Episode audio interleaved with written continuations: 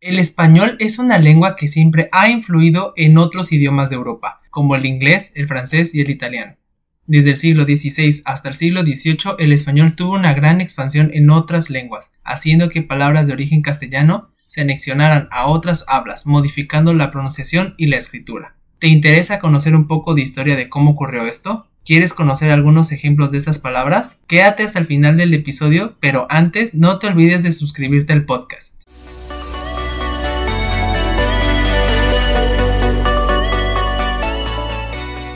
Bienvenido de nuevo a Podcast with a Student en la sección de español, podcast con un estudiante y conmigo Les Camilla. El día de hoy retomaremos la historia del español. Para eso les recomiendo escuchar los dos episodios precedentes a este.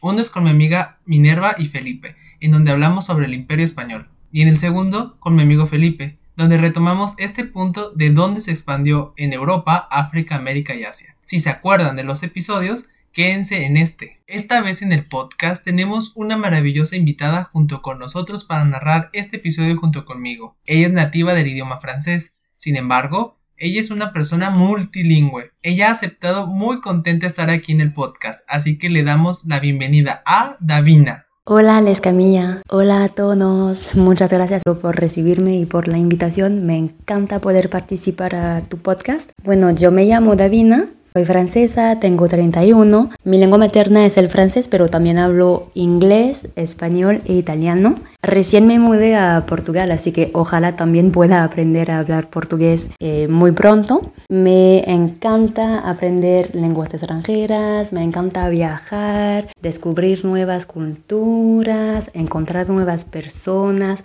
Así que por supuesto me da mucho gusto estar aquí contigo para hablar de la diferencia entre los diferentes idiomas, ¿no? Me alegro mucho de que te interese el tema, Davina, y esperemos que pronto ahora hables también portugués y nos enseñes portugués. Bueno, el tema de hoy es un complemento a todos los episodios debido a que seguimos en la búsqueda de más territorios donde se ha llegado a hablar el castellano como lengua oficial, de facto o de jure. Así que averigüémoslo dónde más se habló el español en el planeta.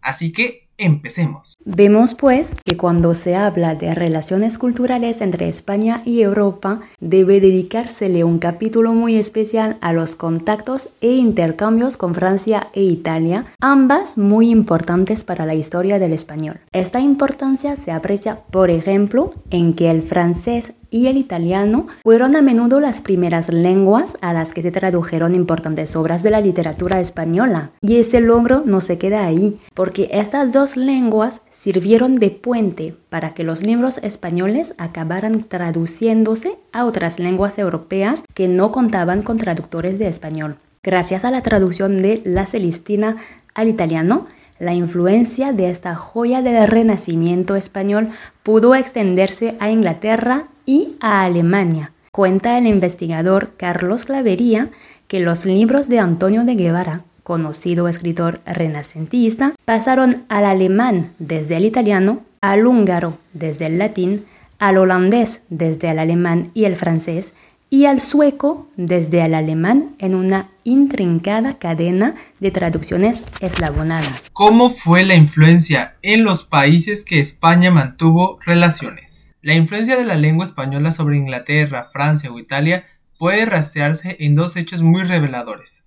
Por un lado, la publicación de obras dedicadas a la enseñanza y el aprendizaje del español, por otro, la aceptación de hispanismos en las respectivas lenguas de estos países. En Italia existió una producción importante de obras dedicadas al estudio de la lengua española. Unas establecían comparaciones entre idiomas, otras eran diccionarios y otras gramáticas. En Francia, la gran figura de este primer hispanismo fue César Udín. Suyos fueron los principales diccionarios y gramáticas, que no solo se reeditaron sucesivas veces, sino que sirvieron como referencia y modelo en trabajos similares hechos en Francia, con posterioridad o para otras lenguas, como el alemán o el italiano. Finalmente, la bibliografía inglesa no desmereció en cantidad a la publicidad en el continente, destacando los nombres de Richard Percival o John Michaud. Este último editó en bilingüe unos diálogos que eran muy apreciados por los estudiantes de español, y cuyo título explicaba con claridad, aprovechables para el aprendiz de español y no desagradables para cualquier otro lector. La fórmula de los diálogos entre una dama y un hombre para levantarse por la mañana, para cobrar deudas, para hablar a la mesa, para ir a la iglesia, fueron también muy exitosas entre los estudiantes italianos y franceses. Como fueron la introducción de hispanismos en otras lenguas europeas. En lo que se refiere a la introducción de hispanismos en otras lenguas europeas, no suele conocerse que son de origen español. A veces es sumamente fácil reconocerla.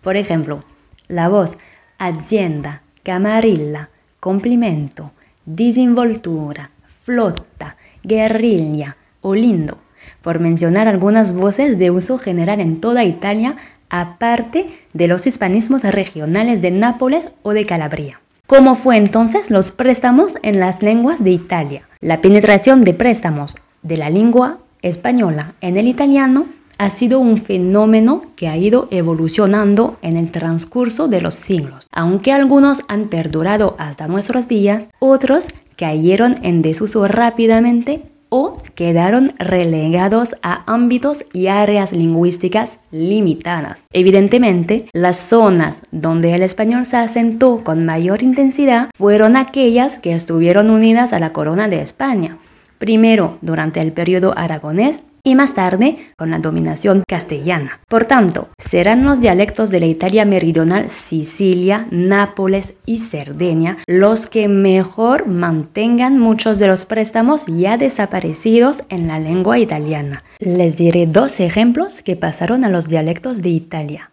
El primero, alistar, que significa sentar o inscribir en lista a alguien según el diccionario de la Real Academia Española. En castellano es alistar, en siciliano es alistari, en italiano es arruolare y en catalán es enrolar. Segundo ejemplo, amparar, que primero puede significar favorecer, proteger.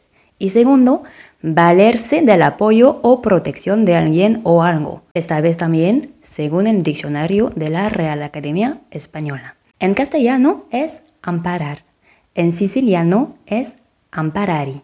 En italiano es proteggere y en catalán es emparar. El sardo, por razones históricas, tuvo más contacto con el español o castellano. En el siglo XIV los aragoneses llegaron a Cerdeña y difundieron el catalán, y luego, desde el siglo XVI hasta el XVIII, el idioma de la administración, el castellano, pero no de la cultura y de la cotidianidad, ya que la gente prefería emplear el sardo y el toscano. Así, el sardo ha tomado muchos préstamos del español. En el siglo XVI también el dialecto de Nápoles tenía muchos hispanismos que, con el tiempo, se han sustituido casi totalmente con toscanismos. A veces los napolitanos, para tratar de diferenciar aún más su dialecto del italiano estándar, basado en el toscano, se inventaban nexos inexistentes con el español, como por ejemplo el mismo uso que ellos dan al verbo tener, fenómeno peculiar y autóctono del napolitano, anterior a la llegada de los aragoneses y españoles a Nápoles. El italiano estándar tiene poquísimos hispanismos, ya que se desarrolló en Toscana, quizás la zona del país menos influenciada por idiomas extranjeros. En el norte de la península anteriormente tenía mucha influencia el francés. En Turín, sobre todo, uno de los pocos hispanismos del italiano es la palabra hacienda, compañía en italiano, del español hacienda. Si la palabra fuera italiana, habría sonado como facenda. A continuación, les daré algunos ejemplos de cómo el español dibujó algunas palabras en napolitano. Aceitera, olla de barro, estaño u otros materiales generalmente de forma cónica, en la que se guarda el aceite para diversos usos, según la Real Academia Española. En español es aceitera, en napolitano es acitera, en italiano es oliera y en catalán es oliera. La voz aceitiera acetoliera es una adaptación del castellano aceitera, alcusa, vinagreras, en 1642, derivados de aceite, del árabe said, documentado en 1251, y que, por etimología popular, se acercaba a aceto, vinagre. Y la última palabra que les voy a decir es fanfarrón, persona que se jacta de sus logros o posesiones, según la Real Academia Española.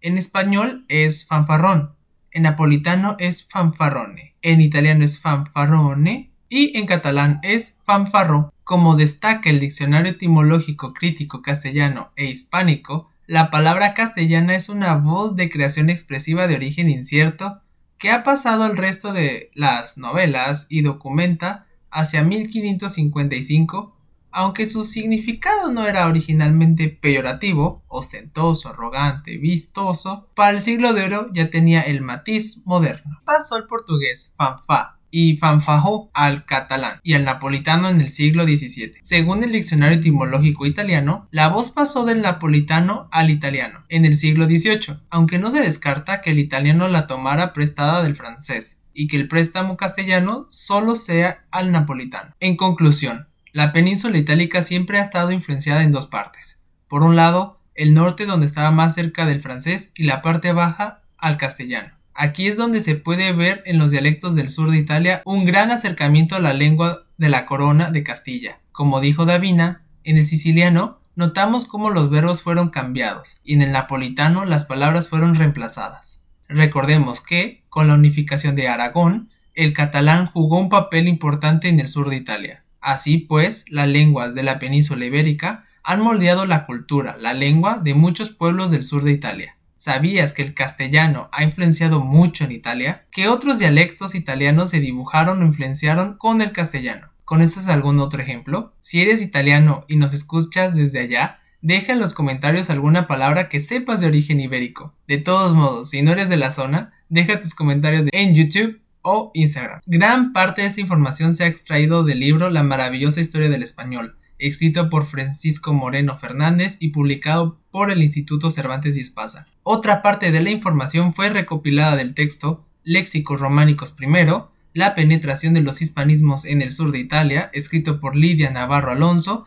licenciada en Filología Hispánica. Puedes seguirme en mis redes sociales que están aquí en la página, pero si quieres seguirme en otro canal estoy en Facebook, Twitter, así como YouTube como Podcast with Student. El nombre de la cuenta de Instagram ha cambiado, así que ahora se los digo con el nuevo nombre, además de mis cuentas personales de la misma plataforma y de Facebook. El podcast está como Podcast with Les Camilla, mi cuenta personal en Instagram está como Les Camilla-o y en Facebook estoy como Les Camilla. Y a ti Davina, ¿dónde pueden ver tus fotografías de tus viajes? Tengo una cuenta de Instagram que se llama Les Aventures de Davina, en la cual subo únicamente fotos de mis viajes. Y bueno, muy recién eh, debí crear una página en Facebook para mi trabajo que se llama Davina's Adventures. Les recuerdo que se suscriban a sus páginas de Instagram y Facebook, así como las mías. Muchas gracias por habernos escuchado y esperemos les haya gustado el tema de hoy. Nos escucharemos pronto. Muchas gracias por haber pasado un momentito con nosotros hoy. Esperamos verte muy pronto. Mantente atento.